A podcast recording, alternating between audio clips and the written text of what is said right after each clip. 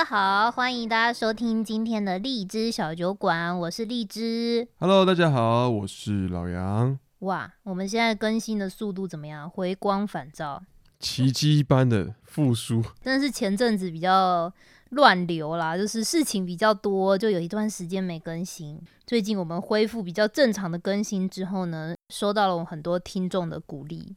还有抖内，所以我跟老杨就反省自己，想说啊，这么多小酒友在等我们更新节目，我们这样对得起他们吗？哼，对不对？嗯，我有发现，其实我们最近更新的比较频繁，就大家的支持也变多了呢。哦，所以就有更大的压力，让我们要持续的创作。好喜欢这种压力，我们节目好功利哦，怎么会这样？不可以这么，不可以这么功利啦。哦、对啦，我我们我们用意不是这样，只是说因为真的之前太混了，还要想要弥补一下。好了，我们今天废话不多说，直接进入感谢时间。感谢我们的小酒友，嗯，有一位 V 开头的 V。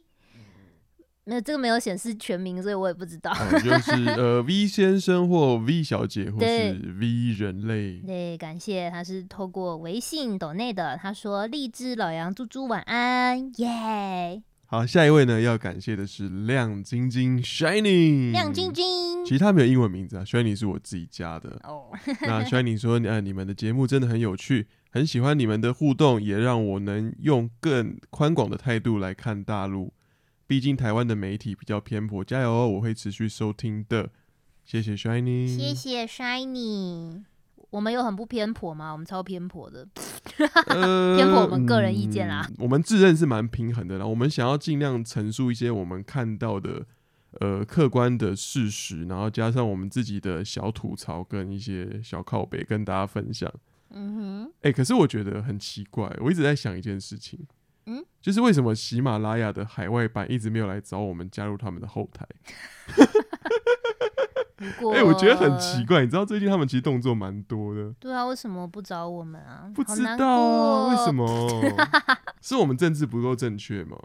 可能他以为我们在吐槽上海，而且觉得这个名字奇怪，上海就要被占，可能就不会通过审核。哎、欸欸，我也不晓得。而且我跟你讲，我看到另外更好笑的，嗯。就是最近看到一个中央社的新闻，他说 Podcast 有可能会成为就是大陆这边统战的一种媒体。我有看到那一，我就想说，哎、欸，会不会我们有一天就变成统媒啊？不会吧？我也不知道。我想说，这有这么严重吗？要要变成统媒，要先给我们钱吗？没有啦，没有没有，这个民主自由还是价值最高的。刚刚是开玩笑，立刻掉粉啊！真的，注意你的发言。哦哦哦，没有啦。好，没有啦，就是说，因为刚才那个亮晶晶讲这个，就是我们自己做节目啦，或者是我自己希望，就是说能够大让大家看到，就是呃最真实的一面。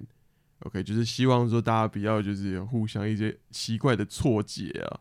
嗯，好，OK，那，闲聊就到这边了啦。感谢本周抖内我们的金主爸爸妈妈们。对，但是我们还是要保持我们一贯的风格哦，因为今天这一集呢，我们想跟大家聊一聊中国这边的外卖平台的秘辛。其实之前我们有一集就在讲外卖啦，非常非常非常前面的集数哦，嗯、所以有一些可能新的小酒友可能还没有。更新到那一集，然后最近是因为有一个新闻事件，所以我就跟老杨就想说，哎，特别再来把这个话题其中一部分再拎出来跟大家讲一下。嗯，就是其实呢，这里有很多的外卖餐厅，它的厨房的环境是非常恐怖的，所以今天来教大家要怎么聪明的点外卖。没错，嗯，呃，我们在早期，应该说我们刚做节目，应该将近快一年了。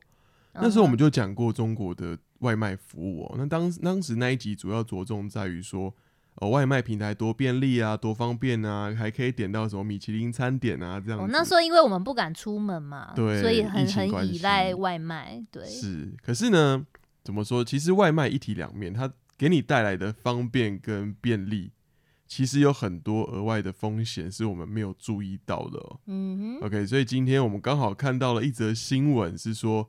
这边中国这边很知名的外卖餐厅，居然的环境是这么的恶劣，被人家踢爆。我觉得他是因为最近是才刚过三月十五号，嗯、所谓的这边叫做三幺五啦，央视它会有一系列的那种打假，打假就是说他们会去踢爆。一些不良的企业，可能是食品啊，或者是一些做的不太好的公司，他就会直接在他们的那个新闻的时候去点名说：“啊，你们这些店都该死！”这样子，好严厉的节日哦。对，所以其实三一五每个品牌都是踹雷弹，大家几乎都是在公司 stand by，就是很担心，尤其是做食品的，大家都很害怕说：“哦天哪，这一次会不会是我们，或者是也许是我们的供应商出事？”大家都非常的紧张。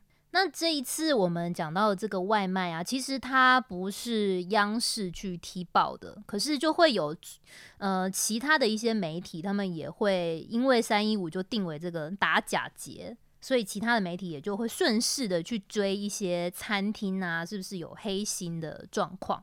那这一次被爆出来的啊，哇，很多人都觉得很震惊，因为。我相信，如果你是在上海，或者是嗯，maybe 反正你在这边工作的人啊，你在外卖平台上多多少少都有点过这家店。哎、欸，其实我觉得我 我不会很震惊哎、欸。为什么？其实我我也不震惊，但是但是这个品牌真的很有名。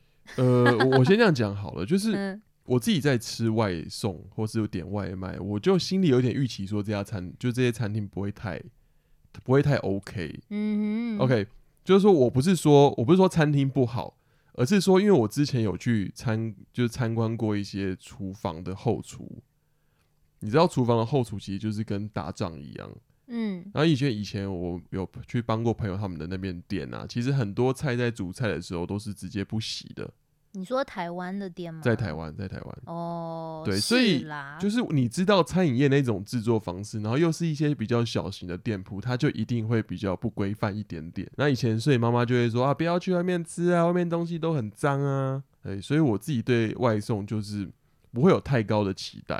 那像我自己在吃外卖的时候，我都会点那种大型的连锁品牌，就至少他们比较不会去做这些很夸张的事情啦。这个我们后面来教大家，嗯，如何去分辨怎么点比较比较安全啦，也不能说百分之百的避雷，但是相对比较安全一点。嗯嗯哼。不过这次事件真的蛮大条的，例子要先跟大家叙述一下？对，我刚刚就要讲，就给我抢过去讲。嗯，老杨现在在喝威士忌，他会有点飘，先跟大家讲一下。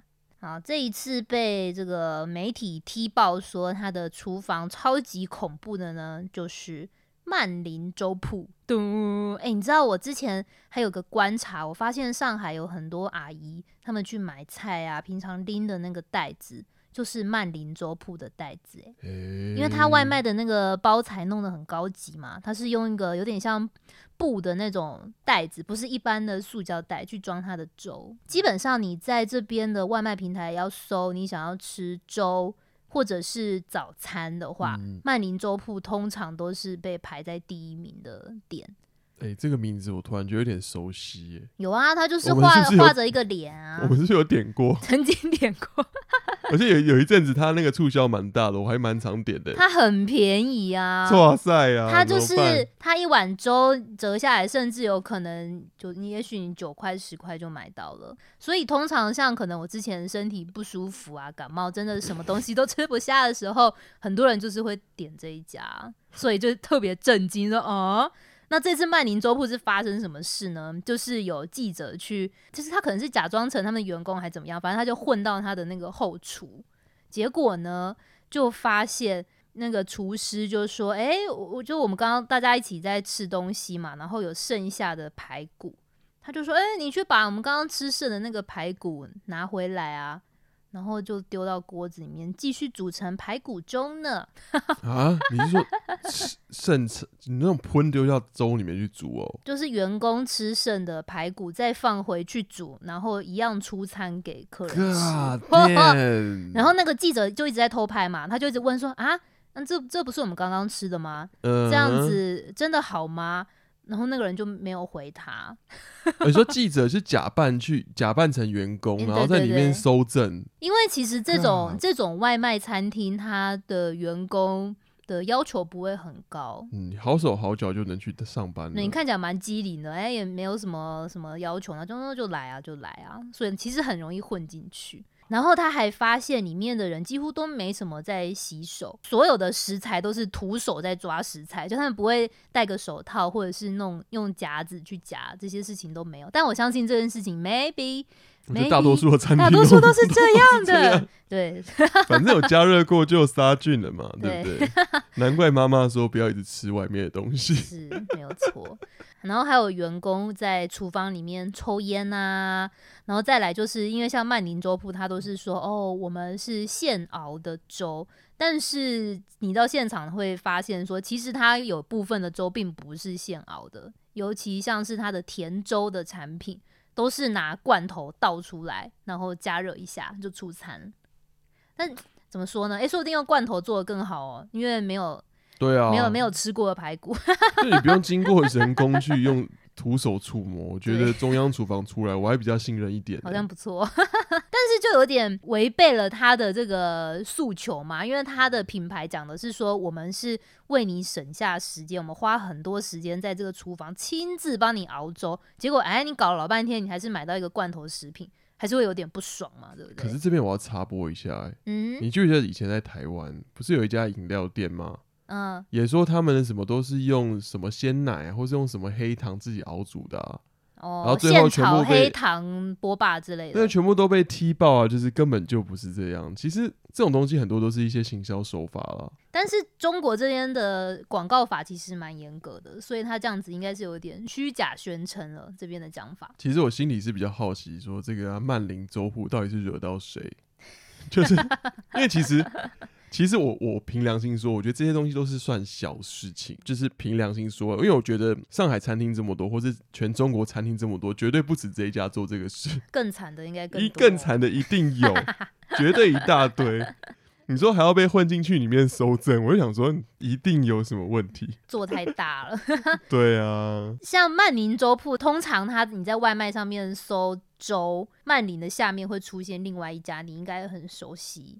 是三米粥铺，嗯，但是这家我 我也我也吃过，那这家呢，就是也有记者就哎、欸、看到曼宁有出事，那他们也混到了三米粥铺里面去应征他们的员工，结果呢，他发现更严重，就是三米粥铺就说啊，那好啊，你就面试就来啊，那那个人就说，哎、欸，我不需要去做那个嘛健康检查嘛，因为这边如果你是做餐饮业的话，你必须要去做一个比较。呃，详细的健康检查，然后需要拿到一个健康证，才能证明说，哦，你没有带源的一些疾病，嗯，传染病，传染病啊，嗯、那种什么什么什么肝炎啊之类的这一些。诶，结果那个三米桌破人就跟他说啊，不用啦，不用啦，你没有健康证也没关系，反正如果人家真的来查，那你拿不出来，你就隔天再去补办就好了，没有关系。可以这样哦？应该是都。啊，那刚爹唔汤啦，就有点恐怖，对不对？诶，这个我要帮大家科普一下，就是以前在中国其实发生很多那种食安问题，很多次。就比如说，呃，我不先不说食材，我觉得很多是呃人为加工之后造成的问题。因此呢，他们现在开始就有要求说，所有餐厅的人员都必须有健康证，嗯，你才能在餐厅里面去呃负责食材的处理或是组装。而且那个证是你在每一家店，其他都是要挂出来，就是贴在墙壁上，让大家可以看到。这我要讲也很好笑啊！之前疫情的时候，不是要那个出示绿色健康码吗？然后那时候每一家店呢，店员都要证明说，OK，我这边店的员工是没有病的，所以他就会把那个健康码贴在门口。可是呢，我跟那时候跟荔枝出去外面吃饭的时候，就看那个健康码显显示的日期都是好几个月前的绿色健康码，啊，就印一张就好了。对啊，这其实就是 表面功夫啦。哎，我这边就很多这种。请问这家三米粥铺又是惹到谁？不知道哎、欸，说不定就没有惹到谁啊，就是夜路走多了就会出出事情嘛，嗯、对不对？哦，然后还没有，还没结束呢。首先先发现说啊，原来不用健康证，我也可以在里面操作。再来就是他还拍到说皮蛋瘦肉粥嘛，嗯，对啊，这是卖的最好的 Top One。结果现场的员工都是在徒手在抓那个皮蛋，把它捏碎。就他可能东摸摸西摸摸，哎、欸，前一刻还在跟你聊天划手机，下一刻哦，他就去捏皮蛋了。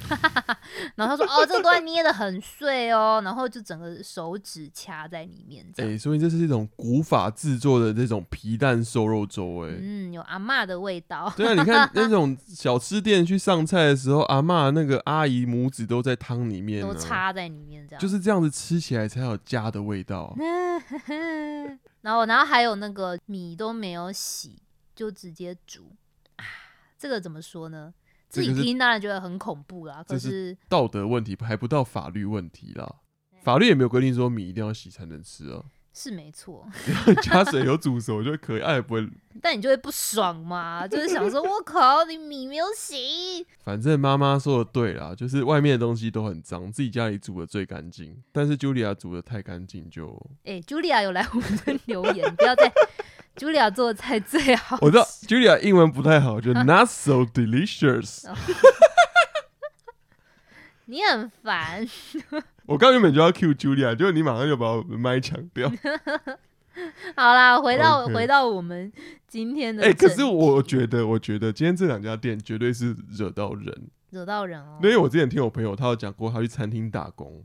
在台湾啊，他说他们那个什么高丽菜要炒啊，就直接进来之后就直接切了，谁跟你洗啊？哎、欸，我真的听说很多店是不洗菜的，对，就不洗菜啊，或者就意思意思，就是冲一下就有意思意思都算不错了，好不好？因为太时间太赶了，而且厨房的环境也很混乱。人家说防，人家说防疫如作战，厨房如战场啊。嗯嗯，所以我觉得，就外面餐厅可能多多少少都会有一点点。就是这种小瑕疵啦。诶、欸，那你这样听完这两个粥铺，这个虽然你觉得还好，但是你之后还敢点吗？呃，不敢啊。从此之后我就叫荔枝自己煮粥。为什么你不自己煮？哦，不是，老杨煮粥很厉害，这我要自己帮自己安利一下。是真的蛮厉害，我不太会，我真的不太会煮粥。我跟你讲，我从小就是看着我们家巷口那个皮蛋瘦肉粥铺的那个大叔怎么煮粥的。那他有徒手捏皮蛋吗？诶、欸，都他应该有徒手摸到海鲜啦。嗯嗯，因为以前以前那个你有吃过那种广东粥铺吗？嗯，它前面是个冷柜的哦。那他说有那个冰在前面，对对对对。那比如说他弄一些虾仁，弄一些什么猪肝，多多少少会碰到了。嗯哼哼哼，但他没有那么恶劣，就是徒手去捏那些，就是分尸那些肉。嗯，确实是没有。但是因为我小时候真的很喜欢吃广东粥，所以我就是在。那边一直看着他，然后就把每一招都学起来。哇，你很厉害欸，你写轮眼哎。对，拷我是拷贝忍者。哎、欸，可是我没有，我跟你讲，我的粥没有煮的很好，是因为我没有用雪平锅。为什么一定要雪平锅才？就是要用雪平锅煮起来才好吃。真的吗？因为吃起来会变笨。呃，啊，没有乱讲。就是铝的那个 味道。对，因为铝的它那个加热速度很 快，然后你那个整个粥会更加入味。真的哎、其实我我对雪平锅一直就是想买又不敢买。可是我看日本很多还是用雪平锅哎。对啊，所以到底这种用阿鲁米会变笨是江湖传说还是真的？我其实我也搞不清楚。我也不知道，因为像我之前不是在封那个自己煮锅烧意面，对啊，锅烧意面也是都用这种雪平锅去煮啊，所以就让我很纠结。我就想说，嗯。有点有点想买雪冰果，okay, 可是又怕老年痴呆，你知道吗？好了好了，这一期我们不是要讲怎么料理了，OK？、Oh. 如果有食安专家可以来跟我们分享的话，欢迎到我们的节目上留言哟，谢谢。哎、欸，然后外卖外卖哦，外卖外卖，恐怖的外卖，恐怖外卖。回到回到这个州，好，我们我前面有讲到说，哎、欸，听到这两家出事，我没有特别意外，其实就是因为我我之前不是就做过那个外卖平台的那个嘛，嗯，对啊。那个时候我刚去的时候，我记得公司也晚上都会供应很多不同品牌的员工餐。哇，我那时候就吃粥吃的很开心，就是某一家。你说这 这这两个品牌之一吗？是的哟，我就吃的很开心。但是我发现，哎、欸，我那些老屁股的那个同事，他们都不敢吃。我就想说，为什么这这么好吃？然后后来他们就跟我比较熟了，他们就私下跟我说：“我跟你讲，尤其是这种粥店。”他们的厨房都超级恐怖，他们就说我们自己都不敢吃哦，因为他们有时候会就是会去看一些客诉的那种呃报告什么的嘛，嗯嗯嗯、就真的很多人就是吃了之后有什么肠胃炎啊，然后去客诉说啊，你这个这个餐点是不卫生的，然后他们真的去看的那个厨房的环境，他们都说很恐怖，多恐怖，哎，多恐怖啊！怎么形容呢？要跟大家科普一下啦，说为什么为什么这些餐厅环境可以那么烂？你不觉得很奇怪吗？就为什么可以容忍这么多环境这么烂的餐厅，然后生意还超好？我觉得就很简单啦，就是你点的人不知道餐厅长什么样子。对，就是因为这边的外卖太盛行了，所以就发展出一种形态的店，叫做厨房店。它就是完全没有对外营业，就你真的到看着它那个地址到那边，其实你是看不到这个店在哪里的，因为它可能藏在一些大厦或者是那种暗巷子里面，欸、你都不知道那边有一个餐厅。幽灵餐厅。对，那基本上这种厨房店它就是能省则省嘛，因为我又没有要对外营业，基本上我只要有一个能够把这个料理做出来的环境就可以了。嗯嗯、那甚至，哎、欸，你还记得吗？我我们以前住的那个社区的门口。的那个小铺子，后来就 也变成一个外卖店，你还记得吗？啊，哪一家？我们前一个住的那个地方啊，我们的那个门口本来是一个卖烟的那个小铺子，欸、然后后来就变成一家轻食的外卖餐厅。然后他就只放了一一台微波炉哦，然后还有一个饭锅吧，我记得煮饭的那个电饭锅，嗯、很神奇吧？What the hell？这样他就可以出很多的轻食餐，为什么呢？因为基本上现场不太需要去料理它。他拿的都是那种现成的料包，组合一下就可以了。哎、欸，可是我要这样讲，如果它是现成的组合料包，会不会比较卫生？以卫生来讲是还比较好了。对啊，至少他没有经 过你刚刚说那些什么洗菜啊，然后人工组装啊，用徒手捏蛋啊，其实算干净，对不对？只是 只是说你不知道他中央厨房加工这些产品是不是用了很多添加剂？这个这个这个可能倒是还好，但是你会比较 confuse，想说，哎、欸，我怎么点了那么多？不同品牌的这种轻食餐，可是吃到的味道好像都一样。那其实就是因为他们几乎都是跟同一家中央工厂去交货的。哎、欸，可是我有个问题、欸，哎，嗯，哎，这种政府或是平台不会去查吗？这没有犯法啊，我我卖的跟人家的东西一样，有什么关系？我用微波炉做犯法啦，当然可以啊。所以这样子审核也可以过？当然可以过啊，为什么不行？欸、你很干净啊，你只有微波炉跟一个电饭锅。超赞的，超干净的。啊，所以 我们家厨房也可以申请通过吗？哎、欸，说不定可以。对不对？我没有在审核。欸、我家最近直接做外卖，还比外面好吃。哎、欸，那那我去申请一个。然后后来我在那个外卖的公司呢，我刚好有段时间就是有在审核一些厨房的照片，因为后来其实这些外卖平台，其实大家仔细看哦，你在那个 APP 里面去点，其实你是可以看到有的店家他是会上传他的。现场的照片的店家资料里面应该会有，对，但是它藏的有点深，就是你仔细搜一下还是看得到。然后我那段时间在审核那些照片啊，哇，真的是刷新我的三观呢、欸。你说这样也能叫厨房吗？就是很恐怖，就你看，哎、欸，哇，这个餐厅看起来这么恐怖，应该是那种什么沙县小吃啊，还是什么黄焖鸡饭之类的吧？就哎、欸，没有。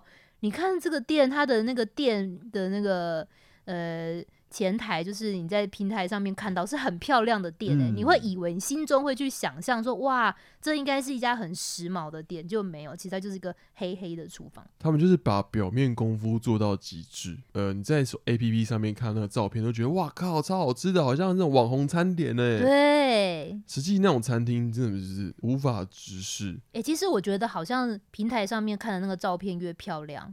通常这个实体店就越糟糕，很多什么波奇饭啊，什么瘦身餐啊，沙拉啊，都弄得很 fancy 啊。这要不要帮大家科普一下，什么是波奇饭？然后什么是黄焖鸡米饭？什么是这这沙县小吃？科普太 多了吧？我觉得大家都听不懂哎、欸哦。没有沙县小吃跟黄焖鸡米饭呢，就是这边很很便宜，很便宜，很 local 都在吃的啦。对，非常 local 餐厅，通常也环境会稍微混乱一点。沙县小吃就有点类似那种，台湾好像没有这种店。台湾好像没有哎、欸，无法举例。但我必须说，沙县小吃是全中国最大的餐饮品牌哦、喔。对，它店面数是全中国最多家的，超越麦当劳。超对，超级多。然后它就是超级 low，然后超级便宜。的一个连锁品牌。然后刚刚说黄焖鸡米饭就是一种料，呃，一一个餐点的名字。嗯，但是呢，你会发现你四处都可以看到黄焖鸡米饭，可是你实际走在路上，你从来没有看过这道料理，很少看到。你说别的餐厅啊？对对，就是你在。黄焖鸡米饭，你在路边有看过吗？嗯，不会特别关注这道菜。对，就觉得 我我我我实际说，我人生中我没有实际在用餐的餐厅看过这道菜。可是你平台上就是超级多这种餐点。你知道为什么？为什么？为什么？他们也是跟中央工厂买的啊。看就知道。就因为在就是做这种料理包的前期，他肯定是找很多人都要吃又便宜的那种菜嘛。嗯，黄焖鸡米饭就是前几代推出的料理包，所以其实你在很多外卖平台上面点黄焖鸡米饭，基本上味道都是一样的。Surprise！好恐怖哦。欸、可是我跟你说，台湾其实也有这种你刚刚说那种幽灵厨房的概念呢、欸，也有吧？前一阵子 Foodpanda 就有直接上新闻啊，就有一个人就吃到一个酸掉的一个鸡肉，嗯，然后他就去觉得很奇怪，就问外送员说：“哎、欸，为什么这家店家送来餐点这么奇怪？”嗯，然后外送员就说：“我也觉得那个餐那个。”取餐的地方怪怪的、欸，后来就一查发现那个地方根本就不是餐厅，是一个仓铁皮仓库。哦，也是像这种厨房店嘛？有可能，或是一种居家这种家庭式厨房之类的。Anyway，、嗯、所以呢，我觉得不止在大陆这边，其实台湾应该蛮多这种平台可能走这些审核的漏洞。但我怎么说呢？我觉得厨房店不是不好。嗯，其实对于如果你是要创业做这种餐厅来讲的话，也许厨房店是一个不错的起点，因为你不用花很多钱去弄装潢嘛，你只要专注把你的餐点做好就好。可是可能法规什么的也不是那么完整吧，所以就会很多人去钻这个漏洞。让厨房店的现场其实是变得很混乱。我觉得很正常啊。你看你这家店，其实平时都没有客人来看你，就 I don't care。就像你的房间一样，你知道平常妈妈没有来看你，就会变得非常的爆炸的混乱。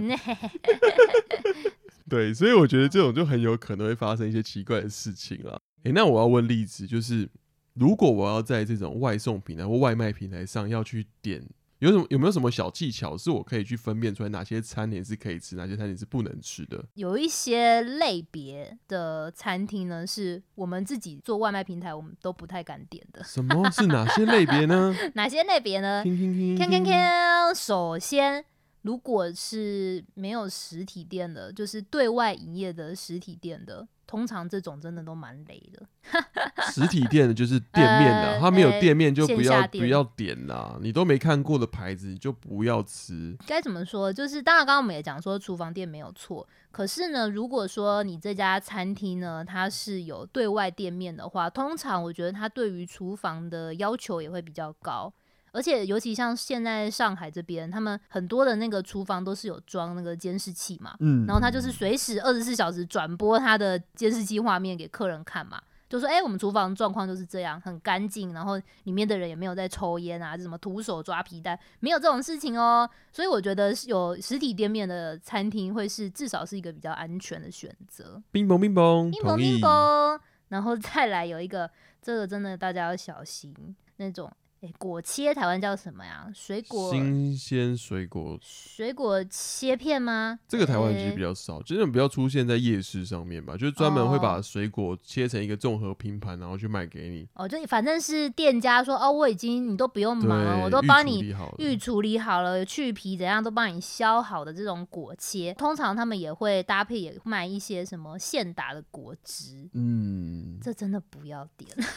欸、这种果汁或是需要冰的东西，我都觉得大肠杆菌绝对超标了。先不论大肠杆菌的问题哦，通常这些店他们会拿到的水果一定不是好的水果。欸、为什么？为什么？